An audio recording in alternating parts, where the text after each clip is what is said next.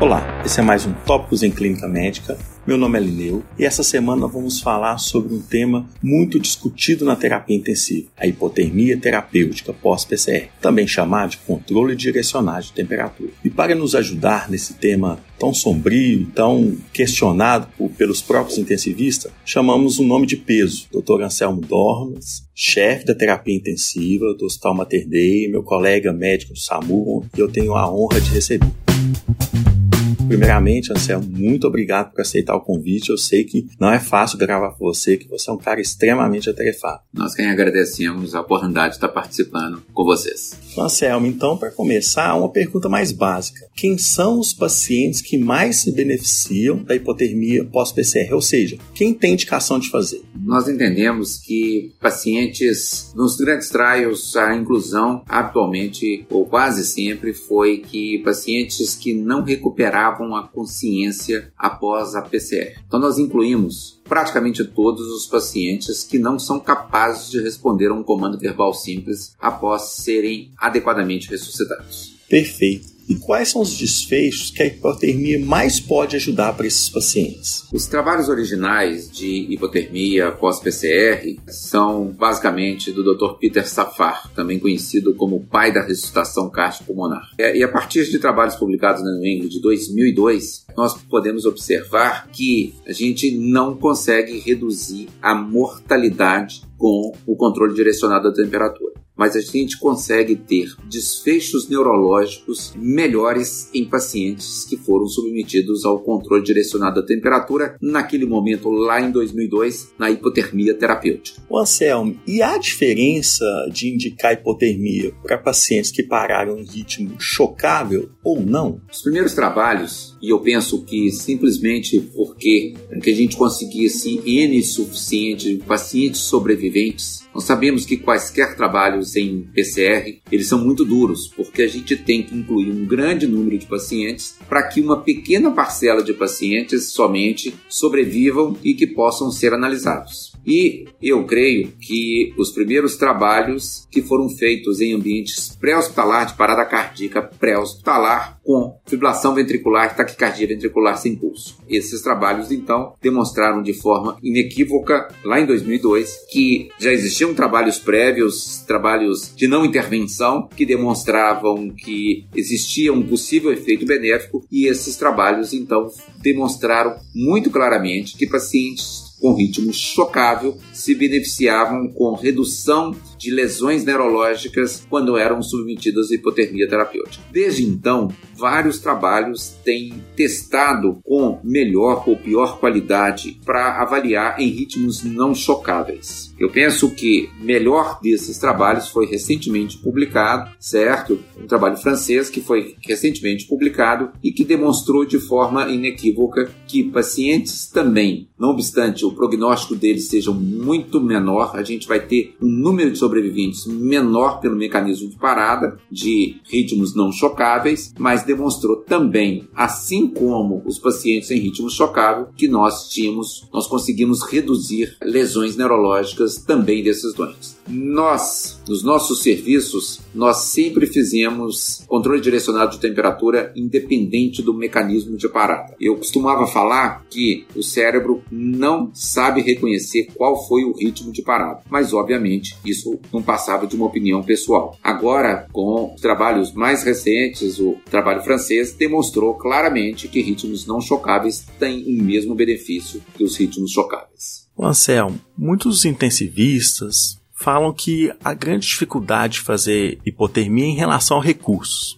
Os trabalhos, a maioria coloca catéter endovascular, monitora paciente com EEG, tem colchões térmicos. Precisa de toda essa infraestrutura para fazer hipotermia? Eu tendo a achar que quase todas as UTIs são capazes de oferecer essa intervenção aos pacientes. Nós fazemos com um colchão térmico eu penso que somente com um colchão térmico é, a gente consegue fazer hipotermia, porque a gente consegue manter o paciente pelas 24 ou talvez até um pouco mais de tempo durante eu vou precisar do colchão para exatamente fazer isso. Nós nunca utilizamos catéteres endovasculares. Aproximadamente 50% dos serviços internacionais usam catéter endovasculares para esfriar os pacientes. Nós nunca precisamos utilizar e a gente consegue muito rapidamente alcançar a temperatura alvo desses pacientes. Sobre o eletroencefalograma, eu penso que nós não precisamos disso, não para fazer hipotermia, certo? Para definir prognóstico após o paciente já ter reaquecido, talvez o eletroencefalograma possa trazer bastante benefício,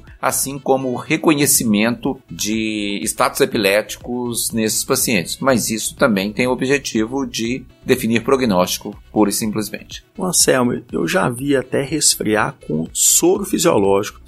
Você, na sua experiência, já fez hipotermia com soro fisiológico? Quando nós começamos lá nos começo do século a fazer controle direcionado de temperatura, naquela época a gente fazia hipotermia, nós utilizávamos somente o colchão térmico. A gente setava o colchão para temperaturas alvo e a gente demorava 3, 4, 5 horas para alcançar a temperatura alvo. Logo depois de uma das publicações em que advogava a utilização de solução salina gelada para alcançar mais rapidamente a temperatura alvo, nós passamos, incorporamos isso. Então hoje nós induzimos a hipotermia com a solução salina gelada e mantemos a hipotermia durante o período preconizado com o colchão térmico, certo? E com isso a gente consegue muito rapidamente, na próxima hora após ter iniciado a hipotermia, a gente já consegue a nossa temperatura alvo com a infusão de soro gelado. Anselmo, infelizmente vou ter que te colocar numa saia justa. Essa é a pergunta que não quer calar e que todo mundo discute. Qual é a temperatura alvo para se fazer hipotermia? Ou existe essa temperatura? Essa talvez seja a única controvérsia que possa haver na hipotermia pós-PCR. É, os primeiros trabalhos, talvez baseados também no trabalho do Peter Safar, utilizavam como uma temperatura alvo entre 32 e 34 graus. Em 2013, salvo engano, o TTM comparou temperaturas entre 32 e 34 com temperaturas entre 34 e 36 graus e demonstrou que os desfechos eram tão bons quanto temperaturas de 32 a 34 graus. Então, na verdade, talvez é por isso que nós tenhamos mudado, ou a literatura tem colocado o termo como controle direcionado de temperatura. Então, de fato, muitos trabalhos depois do TTM ainda utilizaram a temperatura de 32 e 34 graus. Então, existe muito mais dados na literatura usando 32 a 34 graus do que utilizando entre 34 e 36. Mas nós temos um trabalho de muito boa qualidade, que é o TTM, que mostram que são a mesma coisa. Então,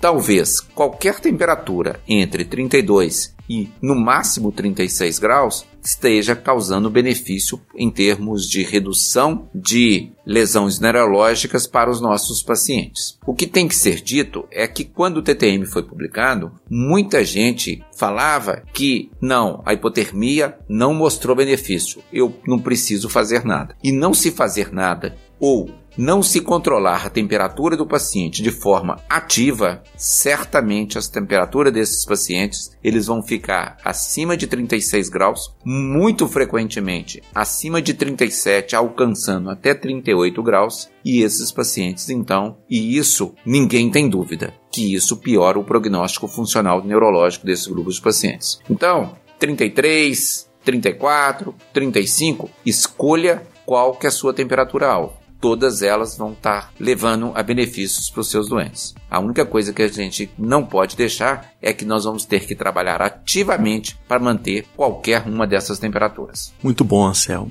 Entendi muito bem em relação a essa temperatura alva, ou seja, o principal é não deixar os pacientes fazer hipertermia. E agora, por quanto tempo eu devo deixar o paciente em hipotermia? Os primeiros trabalhos publicados foram dois trabalhos publicados na mesma edição da New England. Um deles utilizava 12 horas de temperatura de hipotermia e o outro utilizava 24. Depois disso, a maior parte dos trabalhos tem utilizado 24 horas de manutenção desta temperatura alvo. Nós utilizamos no nosso serviço 33 graus, mas como eu falei, poderia variar entre 32 até 30 6 graus. Nós consideramos então os nossos protocolos, nós utilizamos 24 horas desta temperatura alvo e posteriormente com um reaquecimento ativo. E é justamente sobre esse reaquecimento, Ansel, que eu quero te perguntar. Não pode ser feito de qualquer jeito. Quais são os cuidados que a gente tem que ter na hora de reaquecer esses nossos pacientes? Muitos autores consideram que o período de reaquecimento dos pacientes seja o período mais crítico do controle direcionado da temperatura. Alguns anteriormente até consideravam que a hipotermia ela somente atrasava a lesão neurológica. Hoje fica bastante claro com os resultados que nós temos que não. Mas é um momento, talvez, um momento mais difícil do tratamento desse paciente. Nós temos que aumentar essa temperatura não mais do que 0,25 ou meio grau de temperatura por hora. Esses pacientes eles devem ser mantidos sedados e curarizados durante todo esse período, certo? E somente após manter a temperatura de 36 graus, esses pacientes podem ser suspensos o bloqueador neuromuscular e até a sedação desses pacientes. E dos, nas próximas 48 horas, esse paciente não pode ser permitido que tenha febre em nenhum momento. Muito bom, Anselmo. Anselmo, e a mensagem-chave que você gostaria de deixar, principalmente para os intensivistas, para os médicos que ainda não acreditam no benefício da hipotermia terapêutica? Eu custo crer que alguém possa pensar que a hipotermia não tem benefício. Os trabalhos são bastante robustos e eles foram repetidos várias vezes. Então, em relação ao benefício, eu não tenho a menor dúvida e custo crer que alguém possa ter. Em relação à capacidade daquela terapia intensiva conseguir tratar os pacientes com essa modalidade terapêutica, e eu creio que muitos dos que não utilizam, seja porque se consideram que não tem recurso suficiente para fazer isso, eu entendo que nós podemos, com muito pouco recurso, oferecer essa modalidade terapêutica. Vejam bem, com colchão térmico e com soro gelado, nós conseguimos fazer e nós conseguimos manter a terapêutica desses pacientes por 24 horas, levando a uma probabilidade de sobrevida sem lesão neurológica bastante superior a que nós tenhamos uma conduta absolutamente passiva. Eu convido aos meus colegas que tentem e que procurem fazer isso, porque é uma terapêutica que existem dados suficientes na literatura para que a gente possa utilizar de fato. Anselmo, mais uma vez, muito obrigado, foi uma honra e dizer a todos vocês que mais dúvidas estará na nossa página do nosso Instagram com as referências dos principais trabalhos sobre hipotermia. Espero que todos tenham gostado. Até a próxima.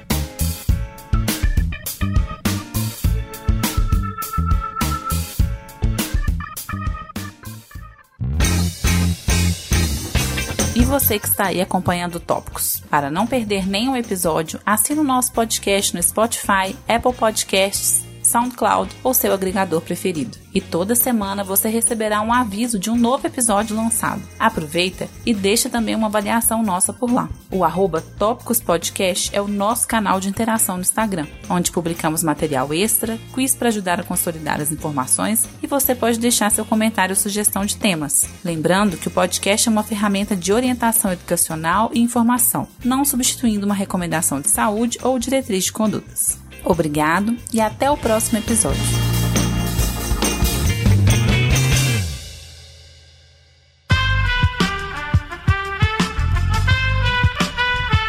Este podcast foi editado por Aerolitos Edição Inteligente.